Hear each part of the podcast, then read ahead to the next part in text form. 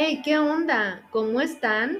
Bienvenidos a un nuevo episodio del Mundo en una Plática. Espero que hoy hayan tenido un buen día y pues hoy es viernes y el cuerpo lo sabe. Como ya saben, hoy toca Viernes Paranormal y te traigo esta noche una nueva historia escalofriante. Esta es sobre Pazuzu, el demonio del exorcista. Así que, por favor, como siempre en todos los episodios, te pido que busques un lugar para disfrutar mejor este episodio, trayéndote algo para tomar y comer que sea algo que te guste. Y ahora sí, eh, por favor, súbele el volumen, baja las luces, porque ahora sí, comencemos.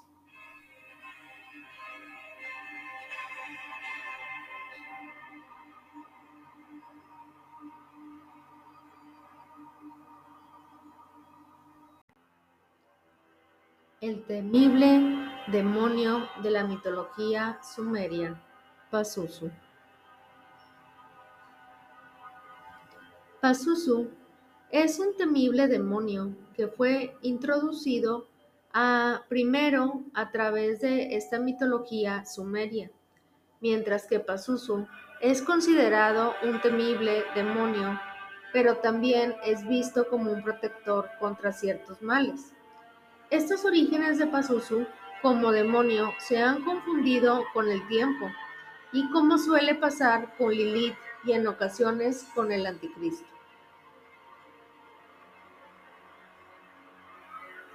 En la mitología babilónica, donde Pazuzu fue creado originalmente, Pazuzu puede haber existido siempre como un demonio, pero en su cultura un demonio era una entidad malévola, aunque eso no significaba que todos sus actos fueran de naturaleza malévola. Gracias a esto, Pazuzu pudo existir también como un espíritu protector.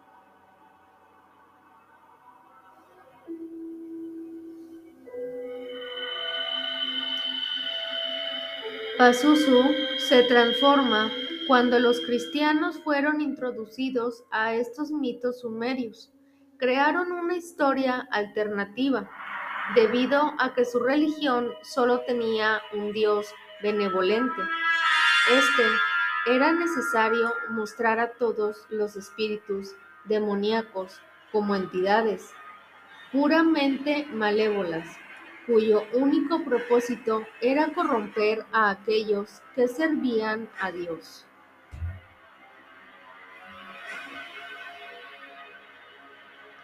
Fue entonces cuando Pazuzu se hizo conocido como la mano derecha de Lucifer. Se dijo que los dos conspiraron juntos para derrotar a Dios, pero no tuvieron éxito alguno y fueron expulsados del cielo como castigo.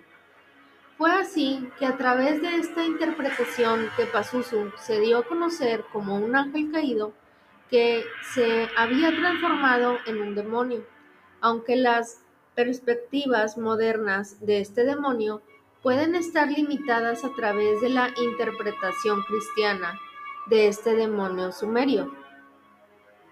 Pazuzu fue visto como un demonio muy poderoso y respetable de su tiempo. Era el hijo de Hanbi, un dios del mal que gobernaba sobre todos los espíritus malignos.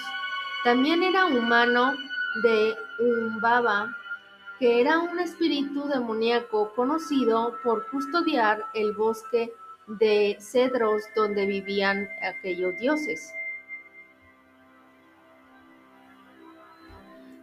Pazuzu, según en esta leyenda, el propio Pazuzu también era conocido por tener una impresionante historia y una lista de habilidades.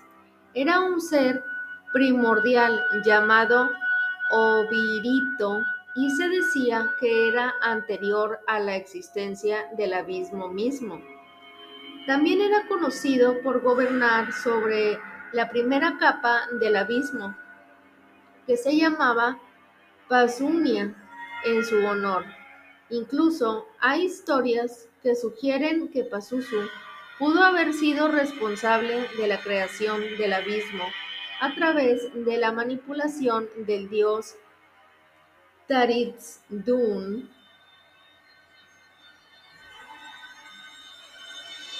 Los poderes de Pazuzu eran conocidos por ser numerosos y muy poderosos. También se dice que tiene el control sobre los vientos del oeste y del suroeste, que se creía que provenía de la tierra de los muertos. Como controlador de estos vientos, también tenía el poder de traer pestilencia, hambrunas y sobre todo en cualquier tierra que lo deseara. También era conocido por respirar enjambres de langostas y podía crear nubes venenosas de desechos ácidos con su, aliento a su voluntad. De igual forma, se le conocía por tener una visión deficiente, así como una visión ciega. La capacidad de percibir el entorno sin visión, hablaba muchos idiomas. También se pensaba que tenía algunas formas de habilidades telepáticas, y este ser también es conocido por tener una gran espada mágica que le otorgó una agilidad y velocidad impresionante.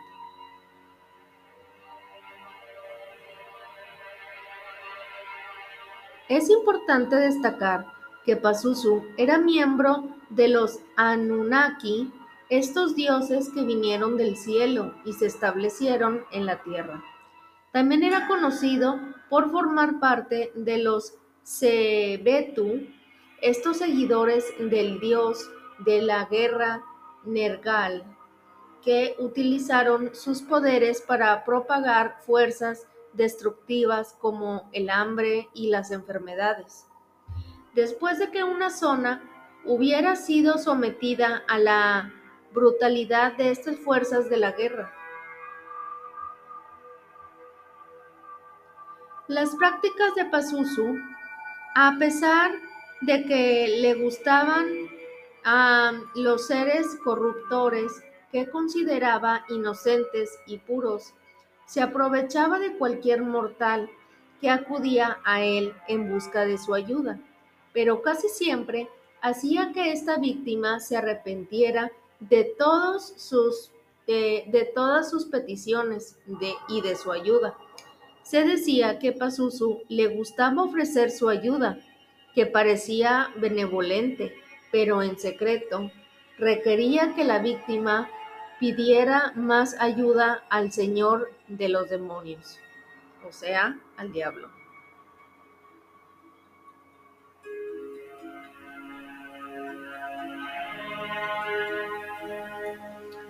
Entonces, les haría endeudarse cada vez más con sus servicios, hasta que los hubiera corrompido por completo.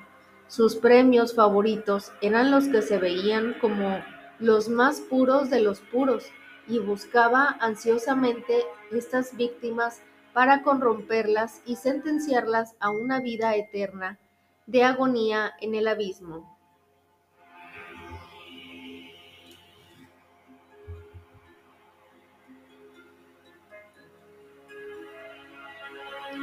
Se sabía que Pazuzu corrompía a muchos, al parecer, ante los mortales. Disfrazados de Imdugud, Pasrael y Tifón, él concedía estas oraciones de aquellos que buscaban su misericordia y a menudo utilizaba a estas víctimas para difundir cultos y oraciones en su nombre. También dicen que si uno invoca el nombre de Pazuzu tres veces consecutivas, podría leer los pensamientos de la persona que intenta invocarlo. Entonces podía aparecer junto a ellos cuando lo deseaba y a menudo concedía sus deseos para que se sintieran en deuda con sus servicios, aunque, aunque esto le costara eh, pues enormemente. Se pensó que Pazuzu utilizó estas tácticas para extender su influencia y a comunidades enteras.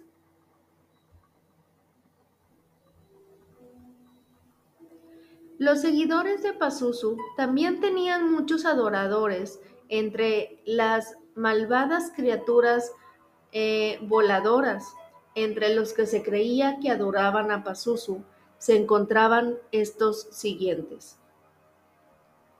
El primero era Kenku, que se cree que los Kenku han evolucionado a partir de las aves, pero son en su mayoría humanoides en apariencia. Tienen la cabeza de un pájaro y brazos y patas humanoides. Aunque en sus manos y patas se les dieron garras parecidas a las de un pájaro, los kenkus son conocidos por ser egoístas y siempre están maquinando maneras de adquirir mucha riqueza y poder, a diferencia de la mayoría de los híbridos aviares, estos kenkus no pueden volar. El siguiente son las arpías. Las arpías eran malvados humanoides aviares con capacidades de vuelo a menudo se imaginaba que tenían un cuerpo superior femenino con una mitad inferior de reptil que terminaba en las afiladas garras de un pájaro. Se sabe que las arpías tienen alas magníficas, pero se las considera unas criaturas inmundas son conocidos por sus irresistibles canciones que actuaron como encantos para atraer a todas sus víctimas a una muerte segura.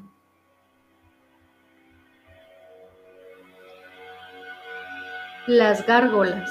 Las gárgolas son criaturas malvadas que disfrutan infligiendo mucho dolor a otras criaturas.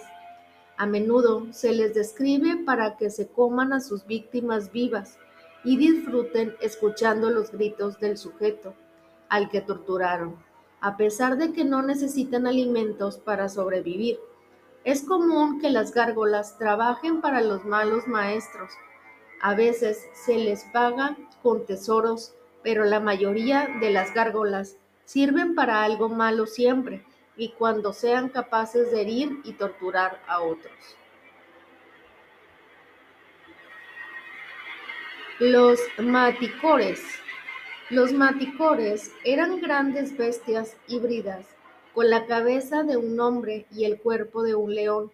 También se les describía como si estuvieran, perdón, como si tuvieran alas como las de un dragón. Se creía que los maticoros eran imposibles de matar y eran conocidos por su gran amor a la carne humana.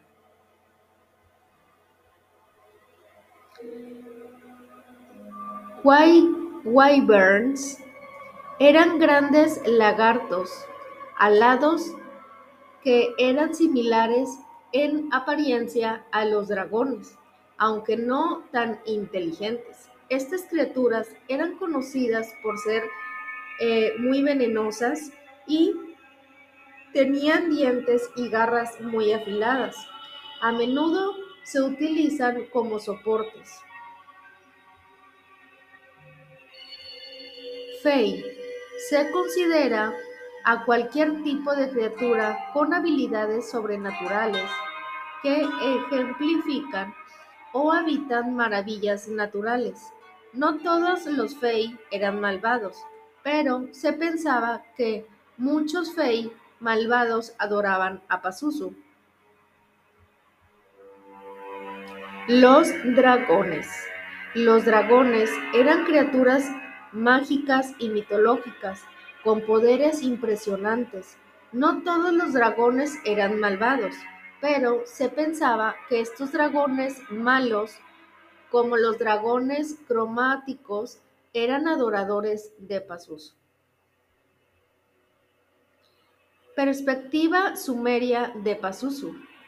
Estos muchos se preguntan por qué los sumerios se arriesgarían a invocar el espíritu de Pazuzu si supieran que es una entidad malévola y es probable que la respuesta esté en su sistema de creencias, pues los que adoraban a Pazuzu o rechazaban por él a menudo creían que mientras ofrecían los sacrificios de demonios y fueran cuidadosos en sus prácticas, Pazuzu usaría su ira contra sus enemigos en vez de contra ellos mismos.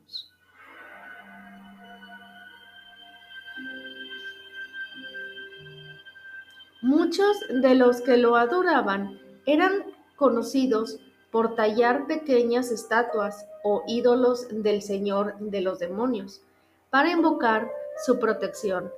También se pensó que debido a que Pazuzu era un demonio muy poderoso, podría ser invocado como protector contra demonios igualmente poderosos o a la ira de estos dioses. Los antiguos invocadores tallaban o creaban imágenes de los seres del inframundo que, pretendían invocar porque creían que tallar la imagen del demonio elegido captaría su atención. Como no sé si han visto una película que creo que está en Prime o en, Amazon, que es de, de un tiburón, que es como de un, creo que es como un tipo megalodón, que es así súper malo, malo, y que ahí tenían como esta creencia de tallar a estos, estas figuras de estos dioses demoníacos para tratar de que pues eh, estas fuerzas malévolas no se fueran contra ellos, sino que los protegieran contra otros demonios. Eh, y en esa película hablan como de esa creencia y te muestran eh, estas figuras y te muestran el nombre este, de, estas figuras que era por su creencia a que los protegía de los demás demonios. Eh, ahorita no me acuerdo ciertamente del nombre, pero eh, voy a buscar cómo se llama esa película y se los voy a poner aquí abajo. Este, para que la vayan a ver. La verdad está, está buena, está padre. Y pues hablan de, esta creencia también. Eh, y ellos creen mucho firmemente en eso. Así que siguiendo aquí con esta historia,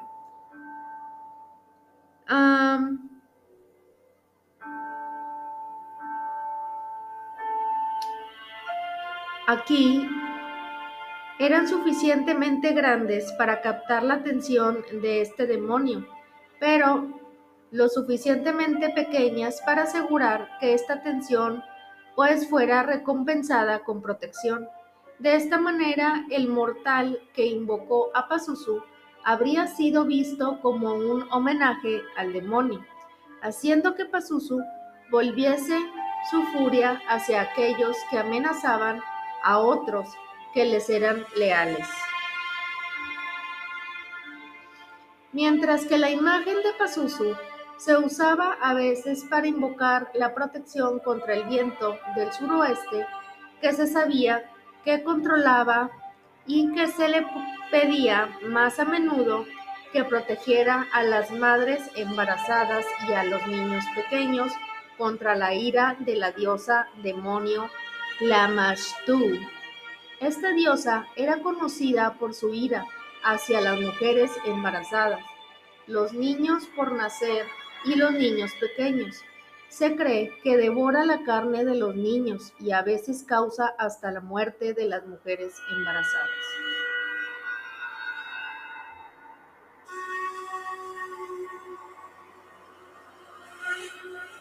Según la leyenda, Lamashtú fue amante de Pazuzu. Esto terminó cuando Lamashtú traicionó a Pazuzu.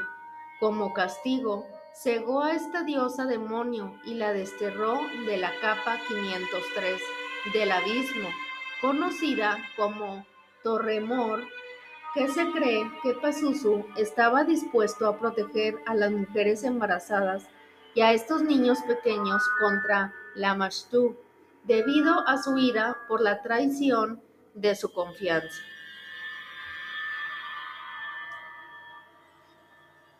¿Qué era un ovirit? Pues es el papel de Pazuzu. Como un ovirito es importante porque expresa el puro poder que tiene sobre muchos de los reinos de los demonios. Un ovirito es considerado un demonio con orígenes tan antiguos que son anteriores a la existencia de los dioses. Pazuzu es uno de estos pocos oviritos que se considera que tiene forma humanoide. Se considera que muchos de los iritos tienen una forma que no puede ser comprendida por el hombre mortal. De hecho, se cree que contemplar esta imagen de un ovirito podría enloquecer a un mortal. ¿Se acuerdan en la película del exorcista?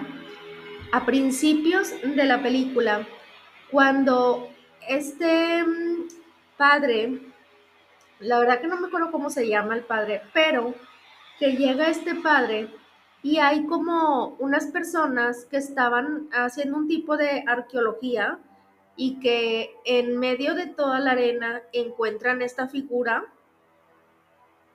eh, encuentran unas figuras como de, de este demonio Pazuzu, y que aparte, eh, en medio de todo ese lugar estaba la figura gigante de este demonio, Pazuzu, y que con tan solo verlo se empezaron a, a como que, como, ay, ¿cómo les puedo decir? Sí, como se empezaron a enloquecer y empezaron a hacer cosas media raras.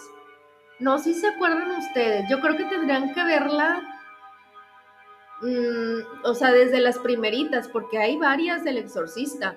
Una es donde sale Regan y otra eh, son las primeritas, que es cuando, cuando salen que hay personas en este lugar haciendo un tipo de arqueología y que eh, empiezan a encontrar como estas figuras de, de estos eh, dioses o de estos seres como Pazuzu, que son eh, demonios, y que con tan solo verla, como que ya les daba esa vibra negativa, como que les se empezaban como tipo a enloquecer, como muy raro. Este, si no la han visto, por favor búsquenla. Ahí la tienen que tener en Netflix o en o en Prime, búsquela, pero ahí, las tienen, ahí las tienen, son de las primeritas. Y ahí este también, pues sí habla sobre este demonio y pues va viendo que poco a poco las personas como van cambiando y van pasando cosas muy raras y va a, van surgiendo muertes y todo, o sea, sí, sí está, sí está medio cañón, ¿eh?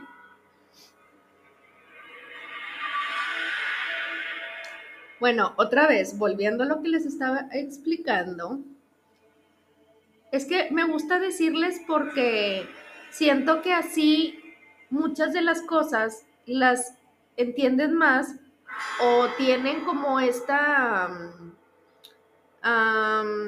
¿cómo les puedo decir?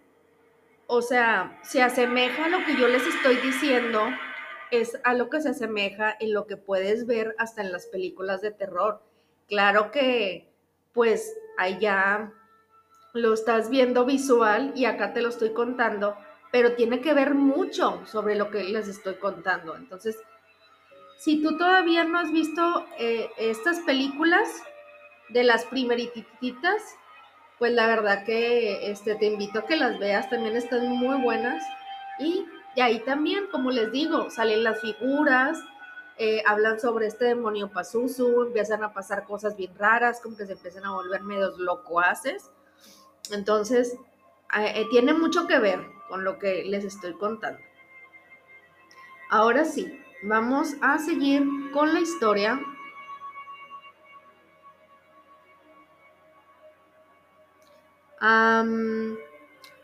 Pasunia es una capa de desolada del abismo el reino está vacío de sol y luna, pero todavía tiene una luz de color naranja que ilumina la tierra estéril. El suelo está cubierto de metales eh, oxidados que se han desmoronado con el tiempo y se dispersan fácilmente. Gran parte de este terreno de, de Pasumia está manchado de sangre y bilis, y las entrañas que dejaron los que libraron la guerra en esta capa del abismo.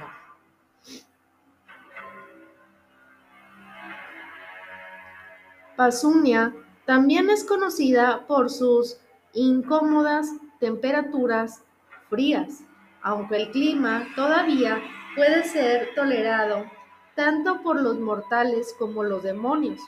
Se dice que los templos y las casas de Pazuzu se construyen en lugares extremos a los que solo pueden llegar quienes son capaces de volar.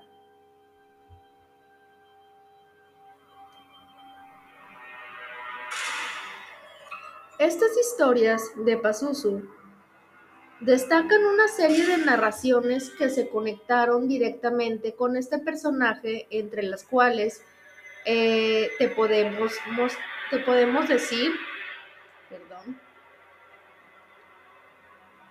son Pazuzu y Tarisdun.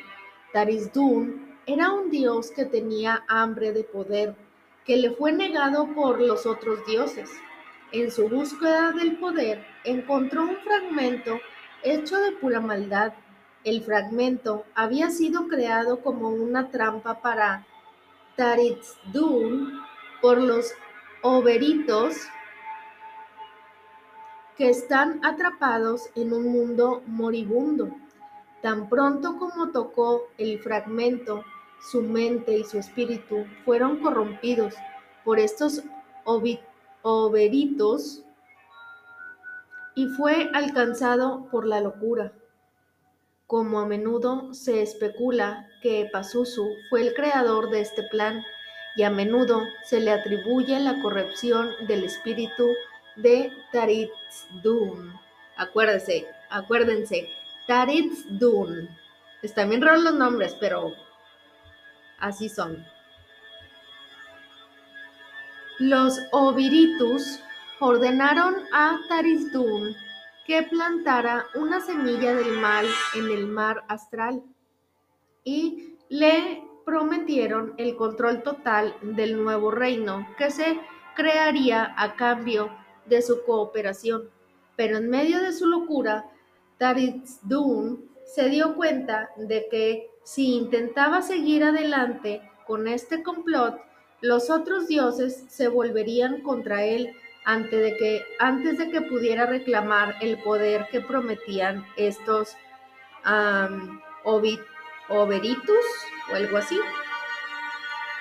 Si seguía el plan de ellos, él no sería el que gobernaría sobre el nuevo dominio.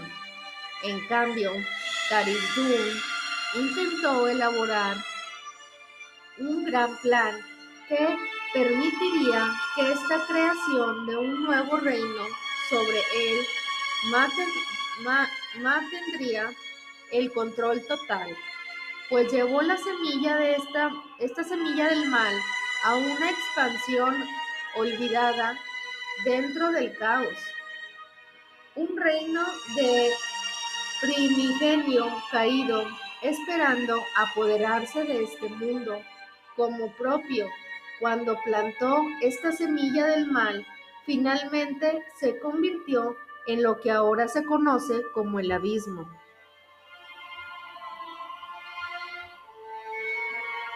Por un corto tiempo, se le concedió el poder que tan desesperadamente había anhelado.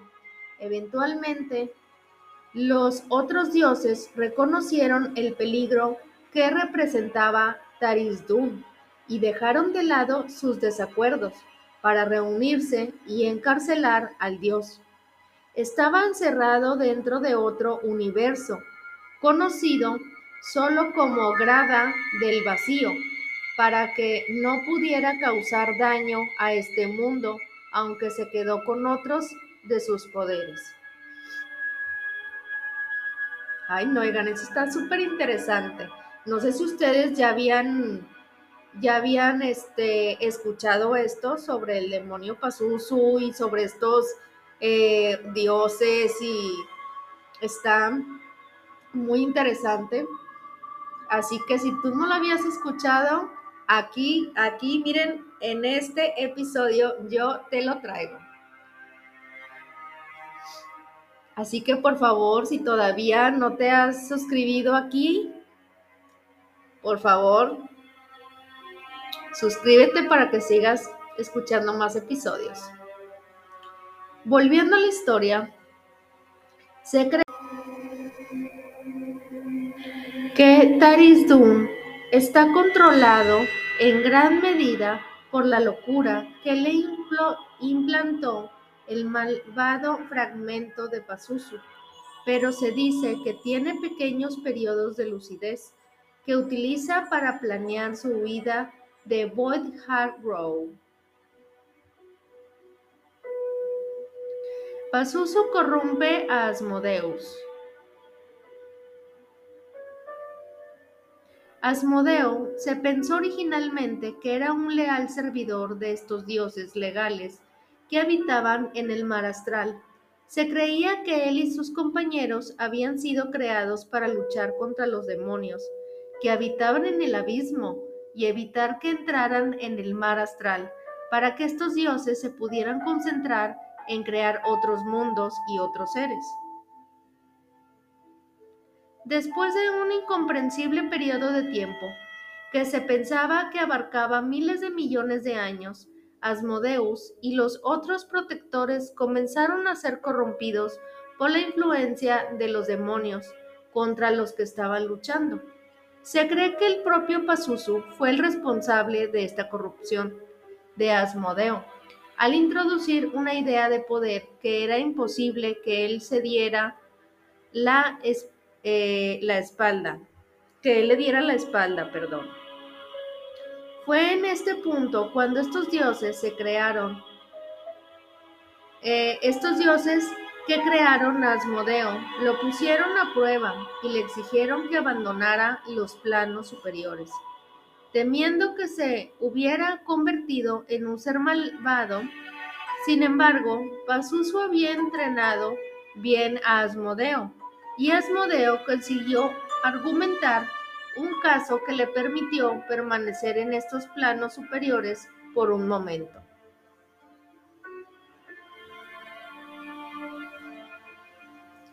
Cuando los humanos fueron finalmente creados, los demonios los atacaron a ellos y a los planos superiores. Asmodeo y sus compañeros protectores fueron enviados para proteger a los seres humanos, pero no pudieron hacerlo porque los humanos continuaron desafiando estas órdenes de los dioses e intentaron explorar el abismo. Los dioses estaban molestos por el desafío de sus creaciones y no podían entender su desobediencia. Desobediencia. Asmodeus les explicó que no se puede esperar que los seres humanos eviten estas áreas por su propia voluntad y que deben ser amenazados con un incentivo para ser obedientes. A través de este acto se dice que Asmodeus inventó el concepto del castigo,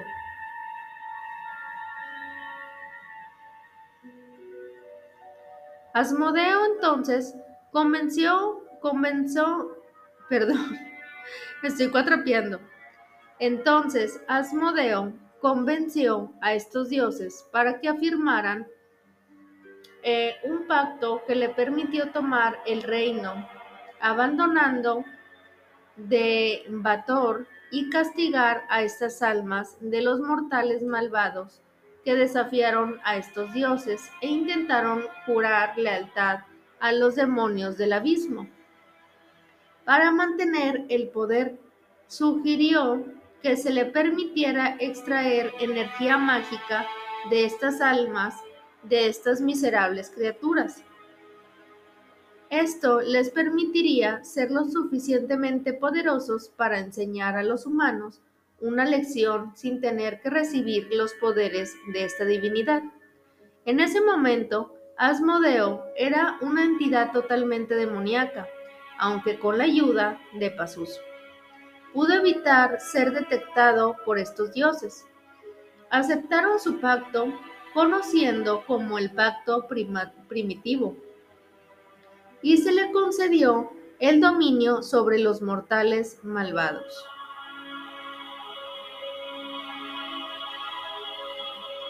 A principios, los dioses estaban satisfechos con el plan de Asmodeo, pero finalmente se dieron cuenta de que cada vez menos almas mortales estaban ascendiendo a estos planos superiores en su vida después de la muerte, o sea, que nosotros estábamos ascendiendo menos personas después de nuestra vida. O sea, después de que nosotros nos morimos, muchos de nosotros ya no estábamos ascendiendo a estos planos, sino que nos quedábamos como en medio. Haz de cuenta, como que nos quedábamos en medio, no ascendíamos y estas almas pues no, ascendían, no pasaban al otro plano. Entonces, Em, fue entonces cuando descubrieron que Asmodeo había conspirado contra ellos y que estaba tentando deliberadamente a los mortales para que se condenaran eternamente. No está claro si la ayuda de Pazuzu se dio a conocer con este momento, porque muchos indican que nadie sabía de esta participación de Pazuzu y de Asmodeo y de otros oberitos. Debido a que se negó abandonar los planos superiores voluntariamente, fue arrojado a los planos inferiores y recibió muchas heridas que hasta el día de hoy no han sanado. Se dice que todavía conspira para usar la energía mágica de las almas mortales para sanarse a sí mismo y que eventualmente buscará la destrucción de los planos superiores que se cree que conspira contra Pazuzu con frecuencia.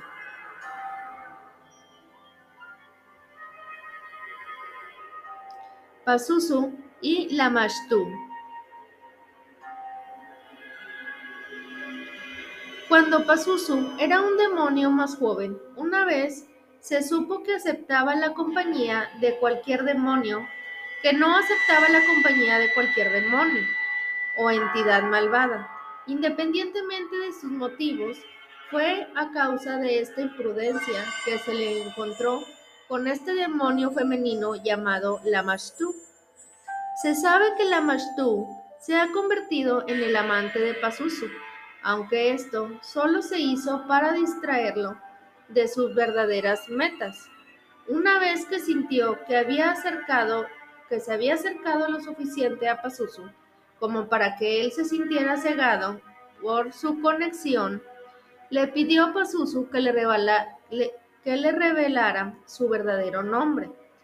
Este afirmó que si él era tan poderoso como él afirmaba ser, revelar su verdadero nombre no amenazaría sus grandes poderes. Así que Pazuzu era arrogante y no pensaba mucho en el desafío de Lamashtu. Así que le dijo su verdadero nombre y Lamashtu se volvió contra él inmediatamente. Ella intentó usar la magia de su verdadero nombre para apoderarse de su reino y dejarlo sin poder. Ella no tuvo éxito alguno, pero lo obligó a huir y a esconderse. Pazuzu se enfureció tanto con la Mashtu e ideó un gran plan para vengarse. Él atrajo a la Mashtu al terremor la 503 capa del abismo.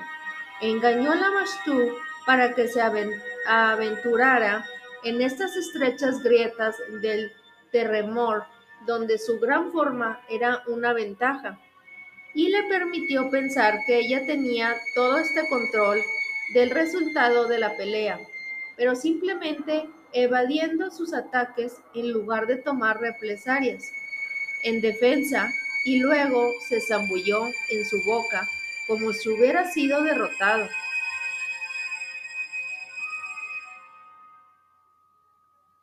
La Mashtu se creyó victoriosa y comenzó a regocijarse hasta que sintió que le arrancaban uno de sus dientes de la mandíbula. Pazuzu resurgió y usó este diente para tallar el cráneo de la Mashtu y arrancarle los ojos. Luego la condenó a una eternidad de terremor por su traición y se resignó a Pasunia. Una vez allí, masacró a todos sus secuaces y cambió de táctica. Desde ese día adelante, Pazuzu no sería imprudente jamás pero sería conocido por ser uno de los demonios más fríos y calculadores de este abismo.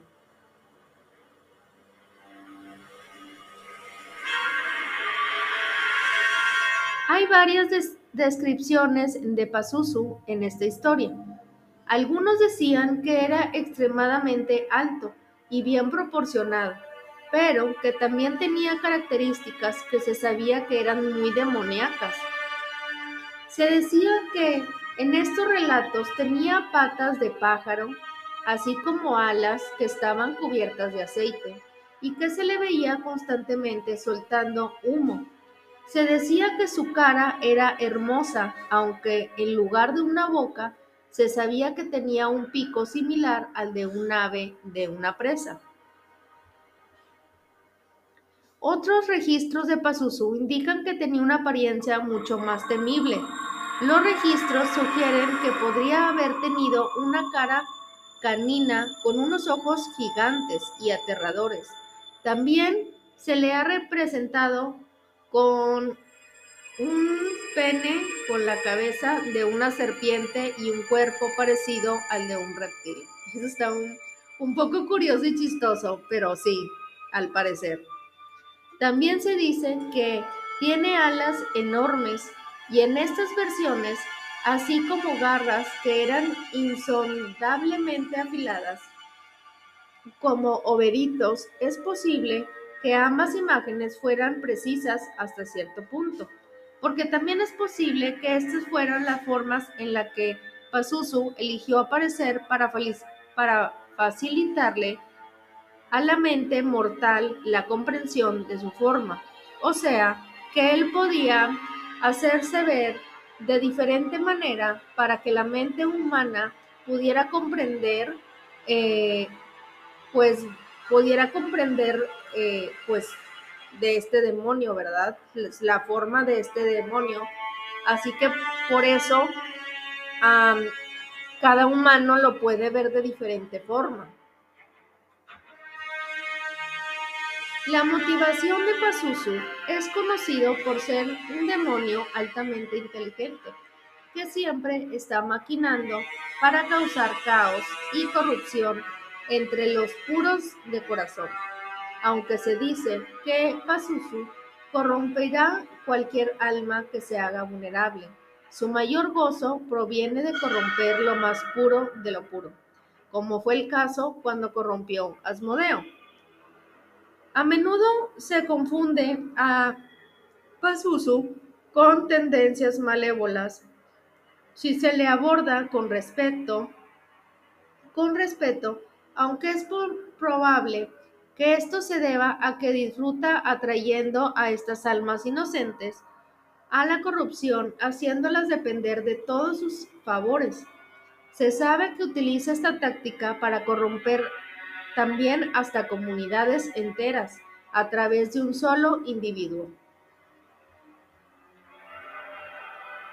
Si Pazuzu es capaz de realizar acciones verdaderamente benévolas, es solo para frustrar a estos demonios de, bueno, a este demonio femenino llamado Lamashtu. Y se cree que esto se debe a su profunda ira hacia este demonio femenino por su traición. Las conexiones posibles de Pazuzu es a veces representado como el diablo, también como, conocido como Lucifer, pero aunque hay muchos relatos históricos que afirman que Pazuzu a menudo se, se relacionaba con el diablo, no se le ve como el verdadero diablo, porque nunca fue parte del plano superior.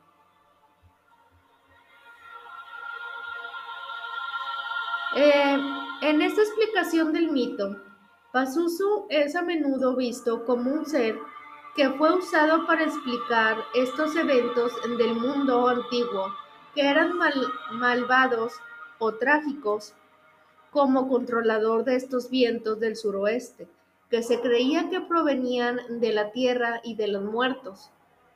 Se pensaba que Pazuzu era capaz de causar hambre y muerte y destrucción, así lo deseaba él. O sea que él provenía de la tierra de los muertos. Sin embargo, Pazuzu también era visto como un protector de otras entidades malévolas.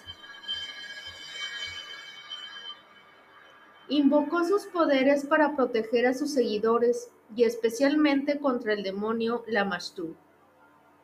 Aunque la intención detrás de sus actos benévolos es cuestionable, porque puede haber sido reconfortante pensar que incluso un espíritu maligno era capaz de hacer el bien si era honrado y apropiadamente bueno.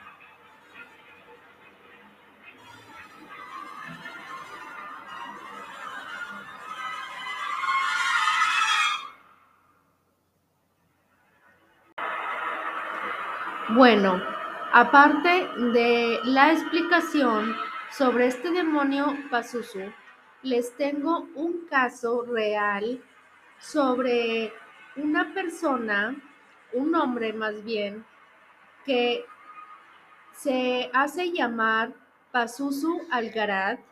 Este era un hombre al cual eh, empezó a cambiar su apariencia para convertirse en un demonio y no solamente convertirse físicamente, sino tratar también de hacerlo completo y empezó a hacer unos actos horribles. Él hacía sacrificios humanos, hacía maleficios, se empezó a tatuar y a ponerse puros nombres como Satanás y puros nombres de, demonios.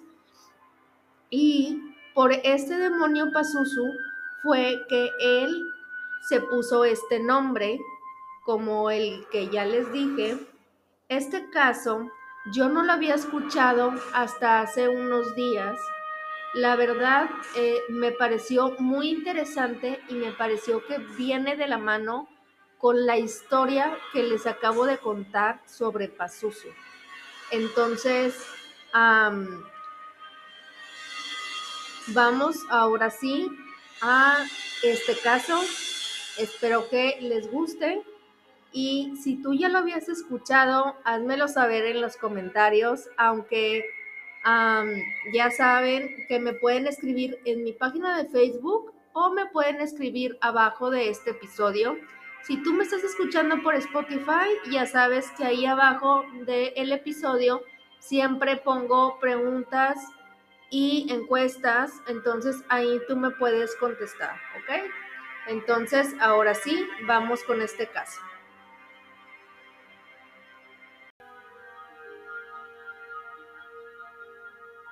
Pazuzu Algarad y su casa del terror. Caso real.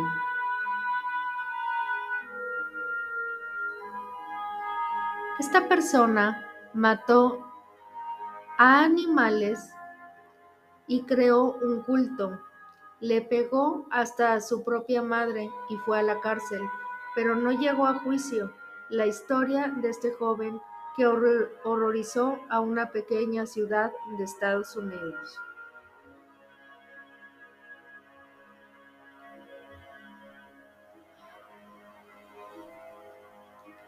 El 5 de octubre del 2014, la policía llegó al 2749 de la calle Con Hill Drive en la ciudad de Clemons, Carolina del Norte. Lo primero con lo que los efectivos se encontraron, bueno, la policía, pues es que algunas personas le dicen diferente, pero aquí con lo primero que se encontraron estos policías en la casa que venían a allanar fue el dibujo de una calavera en la puerta principal, cerca de una inquietante leyenda que decía, la maldad va a triunfar. También en la misma madera había escrito otra cosa en un lenguaje de apariencia árabe. Días después, un traductor revelaría que se trataba de otro sugestivo y oscuro mensaje, pues quizás una advertencia, donde esta es la casa de los adoradores del diablo.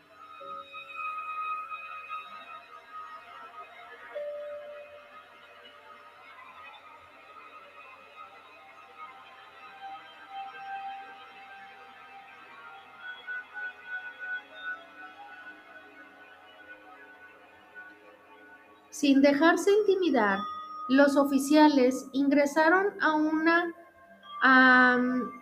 esvástica gigante pintada con aerosol en el techo del living.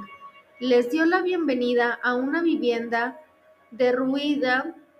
Bueno, quiere decir que estaba como un lugar como muy sucio, ajá, como a una vivienda muy sucia y caótica, por no decir apocalíptica, pues las paredes repletas de grafitis estaban, inscripciones e imágenes vinculados a lo satánico, lo maligno y lo oculto. Eran lo de menos, pues lo peor era toda la basura desperdiciada y tirada por todos lados y el olor intenso que casi los voltea porque dicen que era un olor horrible de porque habían eh, restos de animales muertos, había sangre en las paredes y había heces por todas partes y mucho muchas cosas tiradas aparte. O sea, les digo porque yo vi las imágenes y sí están impactantes, la verdad. Si, si tú quieres ver estas imágenes, búscalas en internet. La verdad que sí está muy fuerte, sí están impactantes. Este, y pues ya me imagino hoy. No, no, no. El olor tan horrible que, ah, que, salía de ese lugar. Era un olor a podrido, a orina y a excremento y a la muerte de estos animales.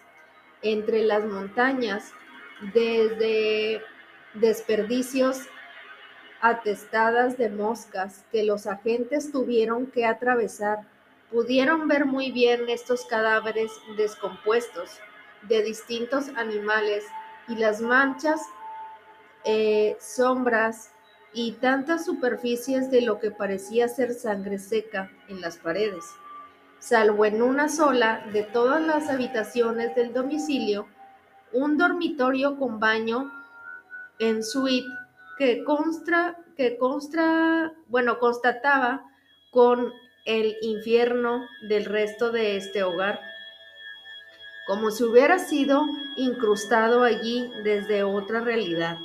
Después de revisar cada uno de los cuartos, estos investigadores salieron del al patio trasero y por fin comenzaron a llevar adelante lo que en última instancia habían venido a hacer, o sea, acabar.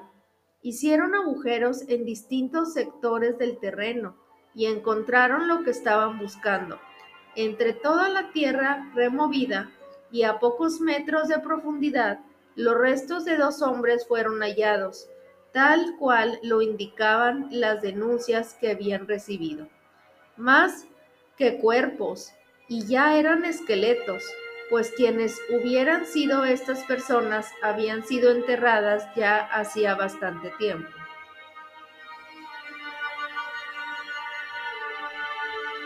Las autoridades tardarían unos pocos días en identificar a estos muertos.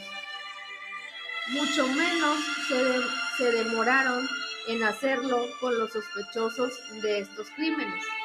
Ese mismo día, Dos de los residentes de aquella verdadera casa del terror fueron acusados y detenidos.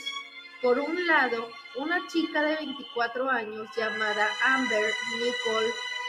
Por el otro lado, su pareja, un joven de 35 años de edad con la cara llena de tatuajes, los dientes limados en punta y una pobre, por no decir nula, higiene personal. Su nombre era Pazuzu Algarad.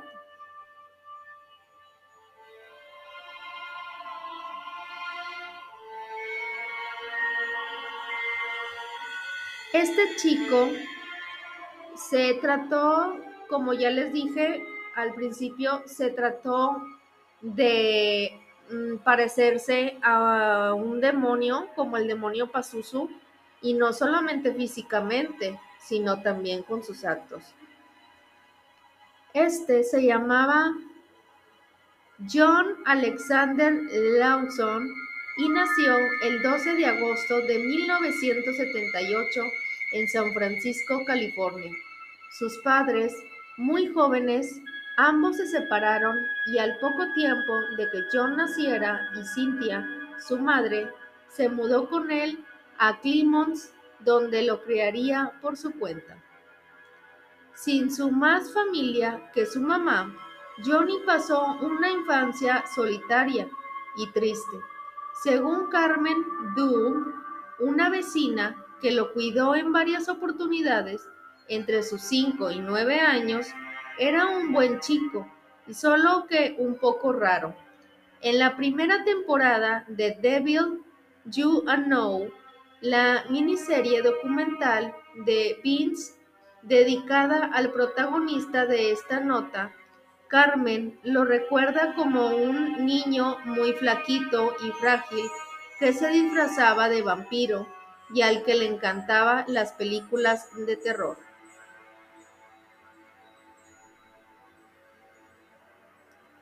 Su temperamento hasta ese momento era pacífico Comenzó a cambiar al cumplir sus ocho años.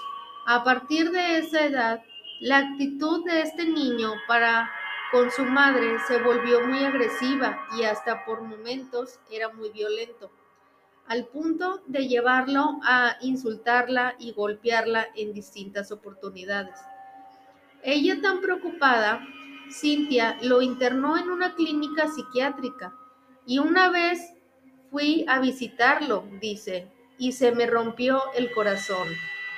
Claro, como, como todas las mamás, pues no quieres que tus hijos eh, padezcan ninguna enfermedad, que no les pase nada y tampoco que sean así, ¿verdad?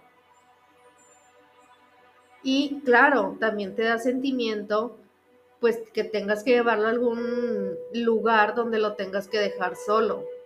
No está padre siendo como, siendo nosotras mamás que sabemos lo que es tener un hijo, la verdad que es algo triste.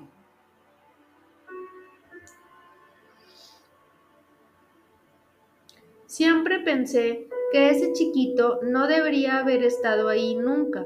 Su mamá debería haber estado ahí en la realidad. Bebía mucho y salía con muchos hombres, dejando siempre solo a Johnny. Este chico Creció viendo todo esto. Nadie sabe por lo que pasó en su infancia. Cuenta al respecto Dom, que fue la vecina, acuérdense, que es esta vecina que lo cuidó en varias ocasiones. Más allá de las apariciones de su vecina, Laurence no era solo víctima de un hogar roto, también sufría de distintas enfermedades mentales. Durante la mencionada estadía en este hospital psiquiátrico, el niño fue diagnosticado con agorafobia, esquizofrenia y cierto grado de psicosis. Estas son condiciones que requerían un tratamiento intensivo que su madre, soltera de clase trabajadora, no podía pagar. Así que Johnny volvió a casa para crecer, no de la mejor manera, junto a una mamá de escasos recursos, no solo económicos para su crianza, y un padre totalmente ausente, que a sus 13 años terminó de abandonarlo del todo. No, pues la verdad sí pasó muchas cosas muy tristes este muchacho, pero tampoco le da eh, por andar haciendo esto, o sea, la verdad qué miedo. Eso de ya que te quieras convertir literalmente en un demonio y hacer actos horribles está de más. ¿No creen? Los chicos del barrio y de la escuela le gritaban, chico sorete, cuando lo veían pasar. No sé por qué, pero olía a excremento humano y se le notaba en la cara como todo eso le afectaba. Rememora eh, Stephanie Seidel, una vecina suya que lo conoció durante su etapa de formación y sus recuerdos, al igual que los de varios residentes de Clemons y compañeros de su escuela, dan cuenta del bullying al cual fue sometido durante toda su adolescencia. Quizás por eso dejó la secundaria, quizás también por todo lo demás. En casa, las cosas para él no estaban mejor que fuera, que afuera. Su mamá se había casado con un hombre llamado Johnny James que se había instalado con ellos y que ahora pretendía direccionarlo en la vida. Fue para esa época que el problemático joven le sumó a sus ya delicadas condiciones mentales algo que no ayudaría a nada. El consumo y muy temprana edad de alcohol y drogas. Fue entonces cuando se transformó.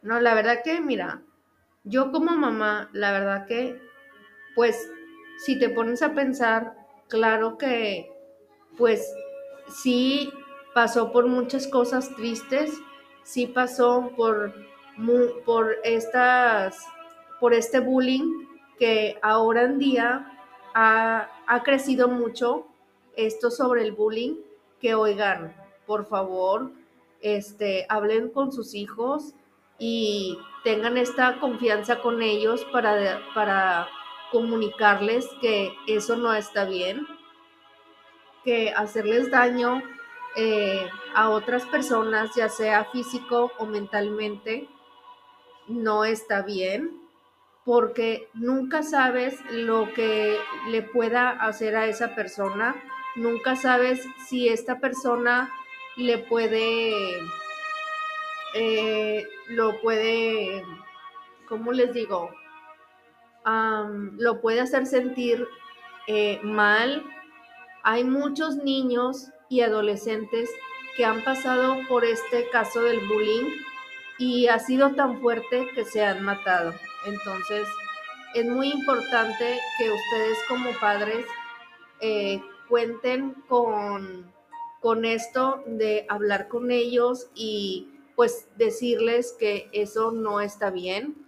Y si hay algún problema, ya sea físico o mental o algo, o simplemente en sus sentimientos, que algo los está cambiando, por favor, eh, pongan más atención en lo que hacen, en lo que ven, en lo que escuchan. Y también en si alguien les hace daño, si alguien los les está diciendo este, que hagan cosas malas, si están con una persona que su entorno está pues muy mal eh, y está causando que su hijo esté teniendo este mismo problema, aunque él sea de una familia que tengan mucho amor y confianza. Entonces tengan cuidado, por favor. Nunca los dejen solos en circunstancias peligrosas y por favor, pues hay que poner atención a todas estas cosas porque pues sí puede causar este pues unas circunstancias eh, pues malas, ¿verdad? En su persona, en su eh, en su mentalidad más que nada. Ahora sí, volviendo con esto, esta historia. Este.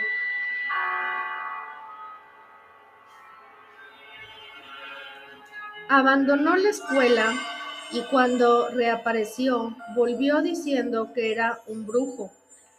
Contó a Aaron Metters, ex compañero y amigo de John, acerca de los inicios del mito en torno a su figura que se generaría con los años en su ciudad natal, una comunidad hiper cristiana y tradicionalista de la que se esforzó por distanciarse lo más que pudiera. Hizo todo lo que pudo para asustar a esta gente del pueblo. Trató siempre de volverlos locos. Decía que él sacrificaba animales, que podía controlar el clima, se afiló sus propios dientes y se tatuó toda la cara. Se convirtió en un ícono de la depravación estilo Charles Manson. También se tatuó uno de sus brazos donde se puso la palabra Satanás. Señala el periodista y editor de Camel City, análisis con el que concuerda la directora y productora de la mencionada miniserie de Beans o Vines, Patricia Gillespie, él no era aceptado, así que pasó, así que paso a paso comenzó a hacer cosas cada vez más extremas como el sacrificio de animales y la construcción de un mito a su alrededor. El hecho de que haya elegido mezclar elementos de Lucifer y del Islam, dos religiones que son increíblemente discordiantes, muestra que lo que quería hacer era reaccionar contra esta comunidad cristiana. Del post 11 de septiembre, así que siguió subiendo la apuesta.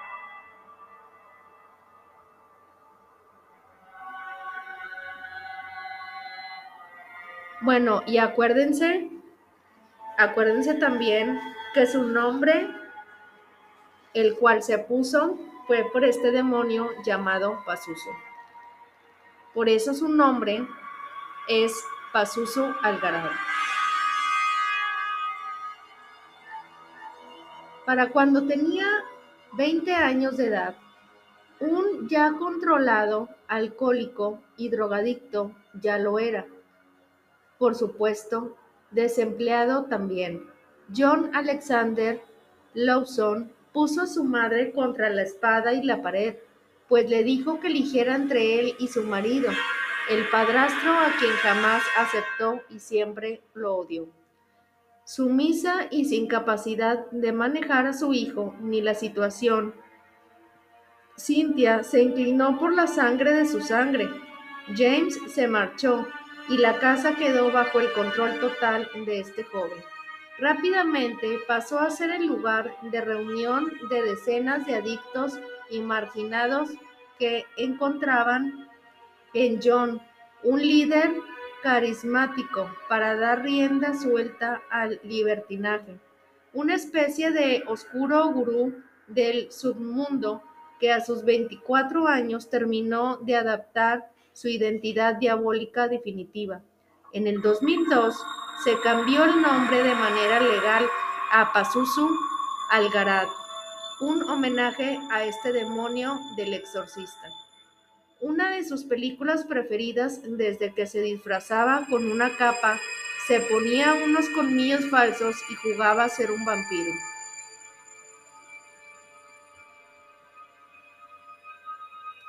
Muchos visitaban su casa porque sabían que era un reino libre. No había reglas, no había nada que estuviera prohibido. Podías mear en la alfombra, romper un televisor, golpear a alguien con una botella de cerveza, tirar cuchillos a las paredes. Nada importaba. Cuenta Dave Adams, uno de los amigos de Pazuzu, habitual de la posteriormente llamada Casa del Terror. Pasábamos el rato y nos relajábamos y nos drogábamos con heroína de una vez en cuando. Tomábamos cantidades descomunales de alcohol y nos cortábamos y quizás bebíamos la sangre de algún pájaro o cosas así. La pasábamos bien, dice. Recuerda cómo Nelisa Nate Anderson, otro de los viejos amigos adictos, la heroína de Algarad. Tenía, él tenía una especie de carisma retorcido, el tipo de carisma que no interpela a todos, pero sí a algunos. Hay ciertas mentes que se dejan arrastrar a eso, los inadaptados, los parías, las personas que están viviendo o que, vi, o que quieren vivir al límite. Y como también concluye él, ya mencionó Nance o Nance, Pazuzu era su, era su muy hábil para manipular a la gente, para hacer lo que, lo que quisiera, y volvió a todos sus cómplices.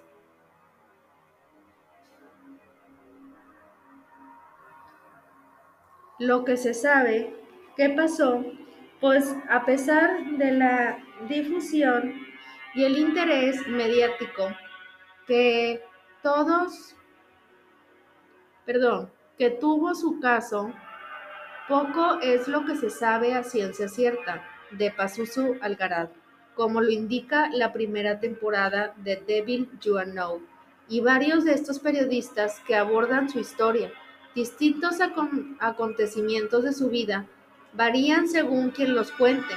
Eso se debe en gran parte a cómo los narraba el propio Pazuzu y al hermetismo que tanto él como su madre mantuvieron una vez que tuvieron que rendir cuentas frente a las autoridades. Las cosas que sí se conocen justamente fueron las que lo llevaron antes a la justicia y por ende a la posterioridad. Después de este cambio de nombre, el primer registro oficial se tiene de Algarad que data del 28 de mayo del 2010, cuando fue acusado de ahorcar a su mamá hasta que ésta no pudo respirar. Cintia, quien sobrevivió al ataque, llamó a la policía y su hijo fue demorado. En la, en la causa, además de la descripción del ataque, eh, de estos oficiales agregaron como dato que el detenido solía llevar a cabo rituales satánicos y sacrificios de animales en la casa que compartían con su madre. El expediente terminó archivándose debido a que ella decidió no presentar cargos.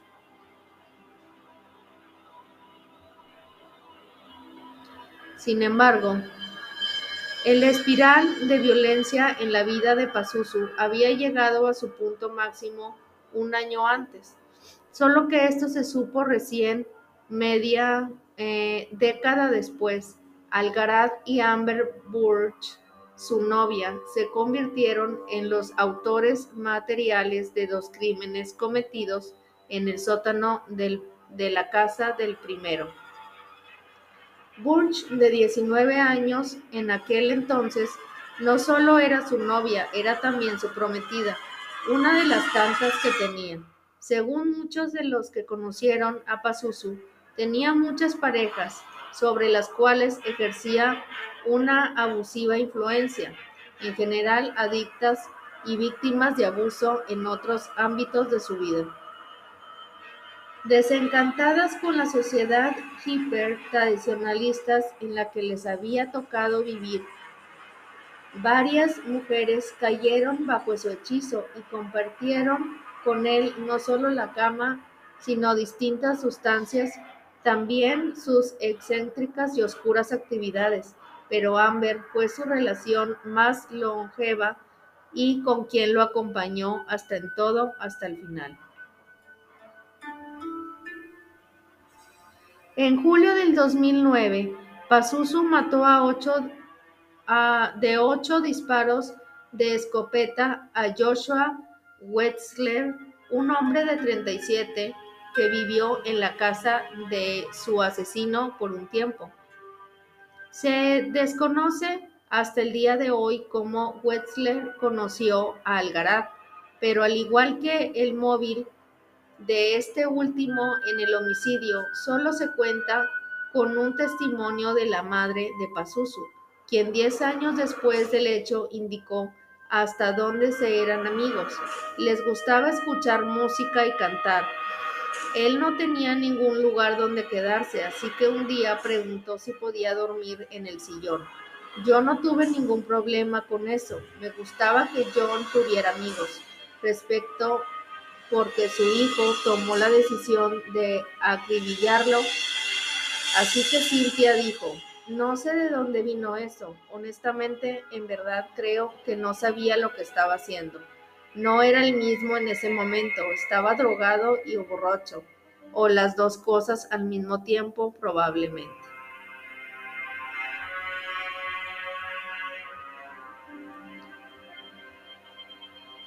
Desempleado y con una causa por consumo de las drogas que le complicaba encontrar trabajo al mismo tiempo que divorciado y padre de un hijo. Joshua estaba algo perdido en su vida, pero según su ex mujer no era un adicto ni un violento, ni muchísimo menos un interesado en lo satánico o el ocultismo, como para caer en aquella casa siniestra. No obstante, es un hecho que ahí estuvo y que ahí fue donde perdió la vida. Según se supo después, que Pazuzu convivió en el sótano con el cadáver de Wexler por varios días hasta que resolvió cómo deshacerse del mismo cadáver. Llamó a Burge y a Crystal Matlock, otra de sus prometidas, y junto con él enterraron el cuerpo en el patio trasero. Tres meses después, un segundo crimen tuvo lugar en la casa de este terror, en la casa del terror de Clemons. En esta ocasión, la víctima fue un joven de 26 años llamado Tommy Welch, pero quien apretó el gatillo no fue Algarat, sino Amber. Los cómo y los porqués de este caso son aún más enigmáticos que los del anterior. A diferencia de Joshua, Tommy nunca se hospedó con Pazuzu y compañía. Según su hermano Rusty, él vivía solo en un departamento y el mismo día que desapareció iba a cenar juntos, iban a cenar juntos. Pero por alguna razón, esto antes sentado en el mismo sillón que meses atrás, Westler había usado como cama donde Burge terminó matándolo de dos disparos en su cabeza. Algaraz no dudó en devolver el favor a su pareja. Esta vez fue el cómplice que la ayudó a sepultar el cuerpo de Welch muy cerca de la tumba, sino, perdón, cerca de la tumba sin nombre de su, de su propia víctima. Ay, no, oigan, qué miedo. Lejos de sentir arrepentimiento, miedo, vergüenza o cualquier emoción esperable en un ser humano común en esta situación, Pazuzu no tardó en alardear. En alardear del sangriento raid, pero tanto era lo que hablaba en general que ya nadie de su entorno tomaba del todo en serio sus palabras, se lo contó a todo el mundo, pero nunca le creí, y estoy segura que tampoco nadie lo hacía. Decían. Él se reía cuando hablaba de estos cuerpos en el patio y de por qué lo había hecho y de por qué había hecho lo que hizo.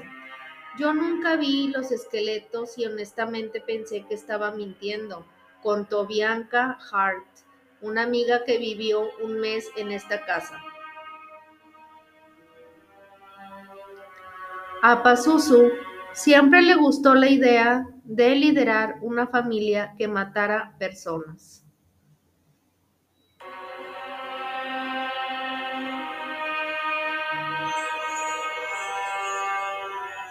Recordó mucho tiempo después de su amigo Nate Anderson, quien también aseguró que jamás haber tomado sus dichos como verdades. El problema fue que él mismo pasó cuando los rumores llegaron a oídos de la policía. Un puñado de efectivos se acercó a la hedionda y perturbadora casa donde yacían estos cadáveres, pocos metros de profundidad pero por lo visto los eh, policías se acercaron solo para cumplir, no solo en encontrar ningún, encontrar ningún muerto, tampoco se preocuparon por averiguar nada de lo que había pasado en esta vivienda, ni mucho menos por las condiciones lamentables de aquellas personas que vivían allí.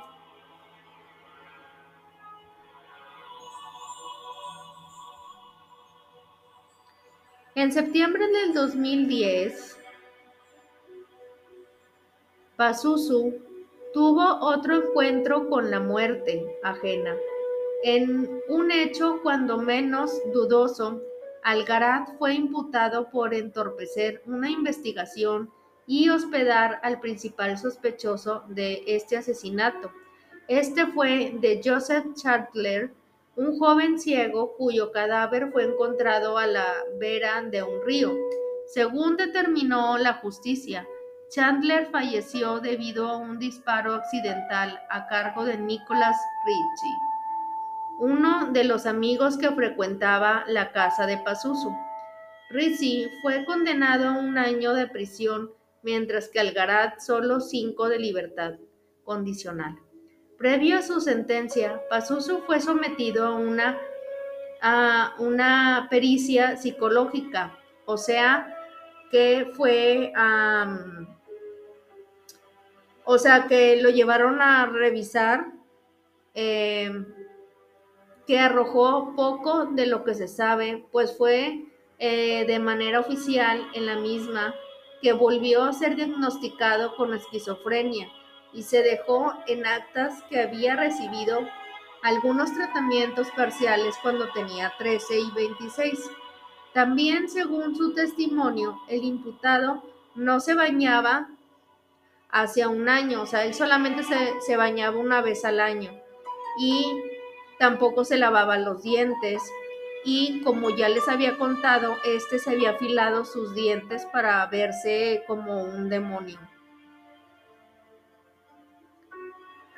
Eh, por último, y de acuerdo a su propia declaración, se informó que el acusado practicaba una religión sumeria, que es como la religión en la que está el demonio Pazuzu, que, les acabo de contar, eh, cuyos únicos miembros era él y Borch, doctrina que requería sacrificios a animales uno por mes o sea que hacía varios sacrificios de animales, como ya les conté. Si bien nunca más se le vinculó al fallecimiento de otra persona, la violencia en su vida cotidiana no paró. Cuando recuperó su libertad en agosto del 2011, fue detenido nuevamente esta vez por atacar a una mujer y puesto de nuevo en libertad condicional, esta vez por un año. Un mes después, Amber Burch fue demorada por golpear e intentar ahorcar a Cynthia, quien no presentó cargos por tratarse de la novia de su hijo. Tampoco lo había hecho cuando, su, cuando Johnny casi, lo, casi la mata en mayo del año anterior, ni mucho menos cuando escuchó los disparos que mataron a Joshua Wessler desde el baño de suite de su dormitorio en el único pedazo que aparecía normal de su desmoronado hogar.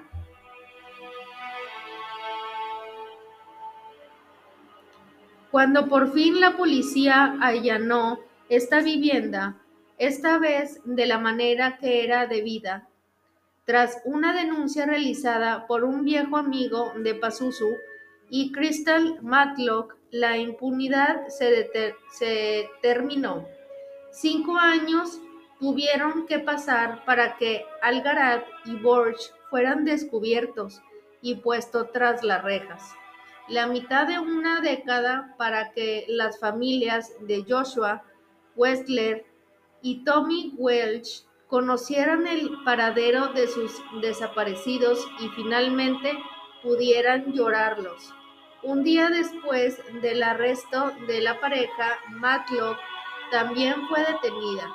Los tres fueron llevados a la cárcel donde esperarían su juicio correspondiente, pero solo dos llegarían a esa instancia. El 28 de octubre del 2015, Pazuzu Algaraz fue encontrado muerto en su celda, sobre un charco de su propia sangre.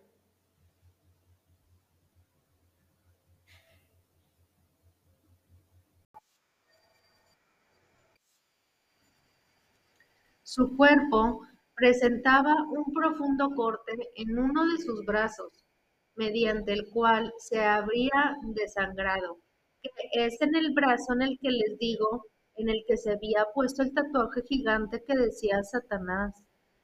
Eh, estas imágenes las pueden buscar, ya saben, aquí en internet, ahí pueden verlas.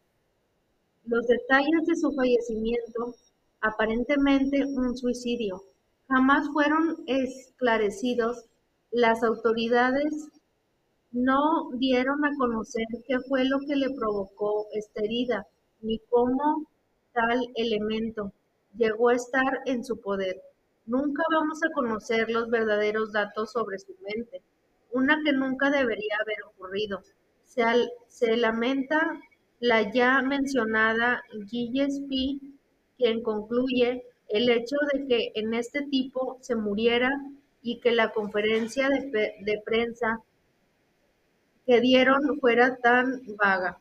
Eso fue lo que más, lo que no les gustó, ¿verdad? A las otras familias, que este nunca eh, dijera por qué había asesinado a estos hombres.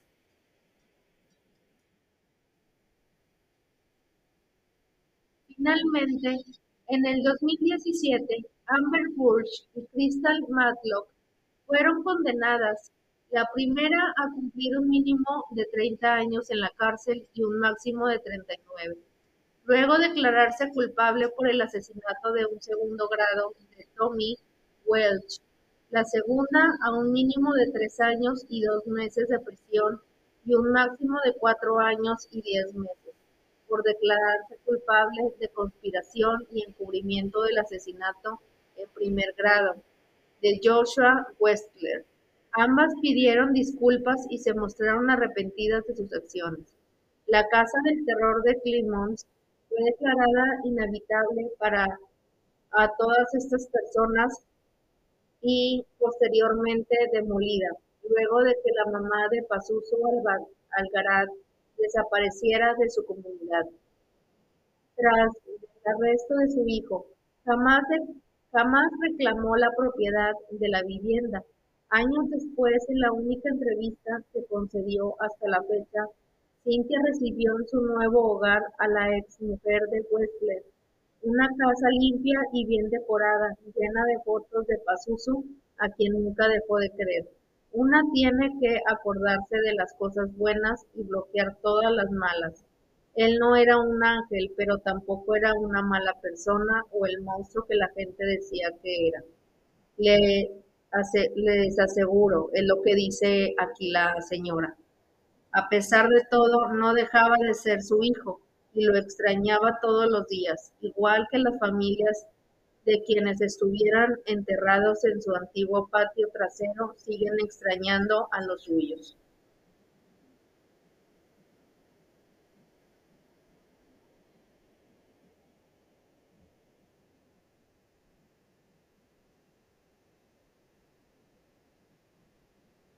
Y bueno, hasta aquí este caso real de Pazuzu Algarat, este caso real que se me hizo muy interesante porque como ya les dije va de la mano eh, de esta historia sobre este demonio.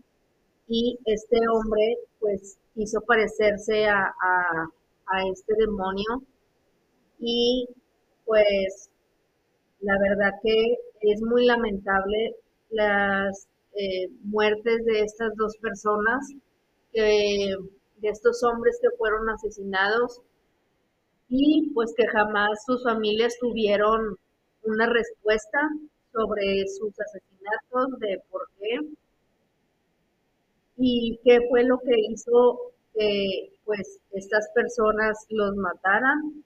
No sabemos que no sabemos qué es lo que ellos pensaban, no sabemos qué, por qué lo hicieron y pues lamentablemente pues muchas personas y también animales fueron asesinados. Y pues por eso les digo a ustedes que no nada más a las, mamás, a las que somos mamás, a los que somos padres de familia, este, que tengan mucho cuidado con lo que ven, con lo que escuchan, eh, con los grupos en los que están sus hijos, sino también a estas personas que pues que les gusta salir de fiesta, que les gusta ir a diferentes lugares o que les gusta este pues que son de mente abierta y pues no tiene nada de malo ser de mente abierta, está bien aprender de todo un poco, está bien saber de muchas cosas y más que nada, eh, pues eh, aprender de estas cosas para que las demás personas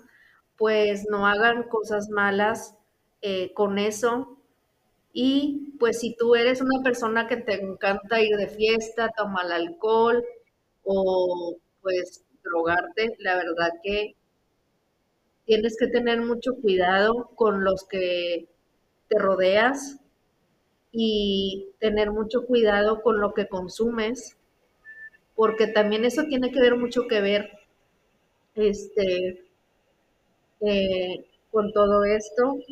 Y más que nada también con las religiones, no nada más eh, con los que creen solamente en Dios, sino los que son de, pues creyentes en otras, en otras religiones que, como digo, no tienen nada de malo, no porque creas en el budismo, en el catolicismo, porque no creas en nada o porque creas en Satanás o no tiene nada de malo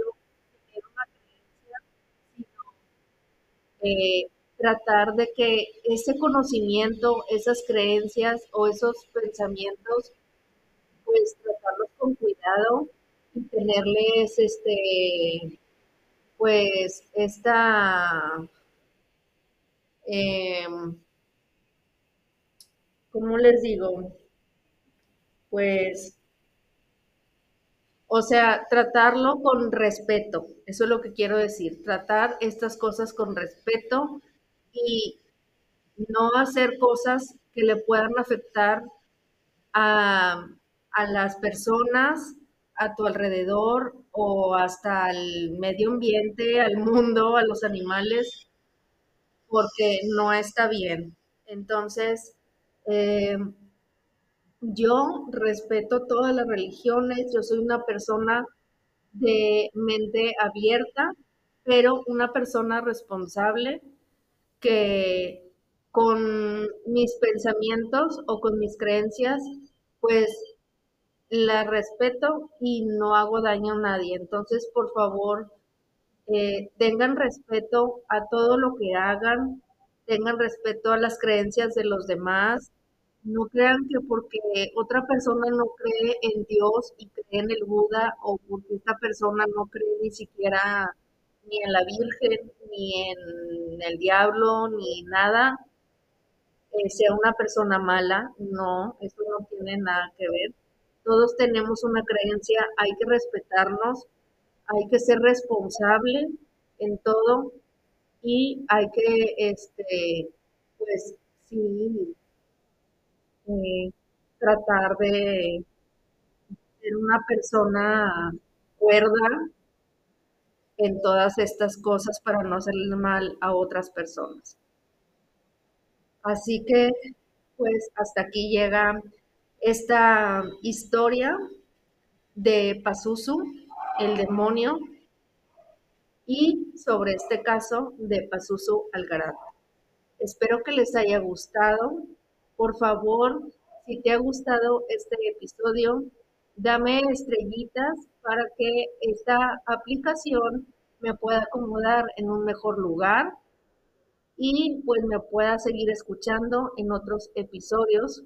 Y también me puedes poner ahí en los comentarios si realmente te ha gustado y si tienes tú algún otro caso que sea muy interesante, que quieras que yo lo cuente en otro episodio, claro que sí, háganmelo saber ahí en los comentarios. Y pues como siempre, este, les digo que si todavía no me sigues en Facebook, búscame eh, como Celina González y ahí encontrarás eh, la foto del mundo en una plática.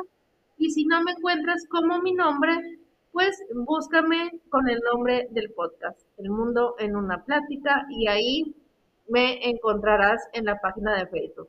También les quería decir o comunicar que ya estamos muy, pero muy, pero muy cerca de los 200 episodios.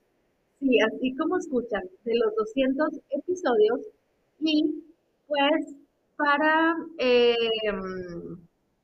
festejar este, estos 200 episodios, pues estado pensando en que voy a subir un especial, este, y aparte, a lo mejor voy a hacer un en vivo en la página de Facebook por los 200 episodios, donde pues podremos platicar, me podrás mandar ahí tus comentarios saludarme y para yo conocerlos a ustedes.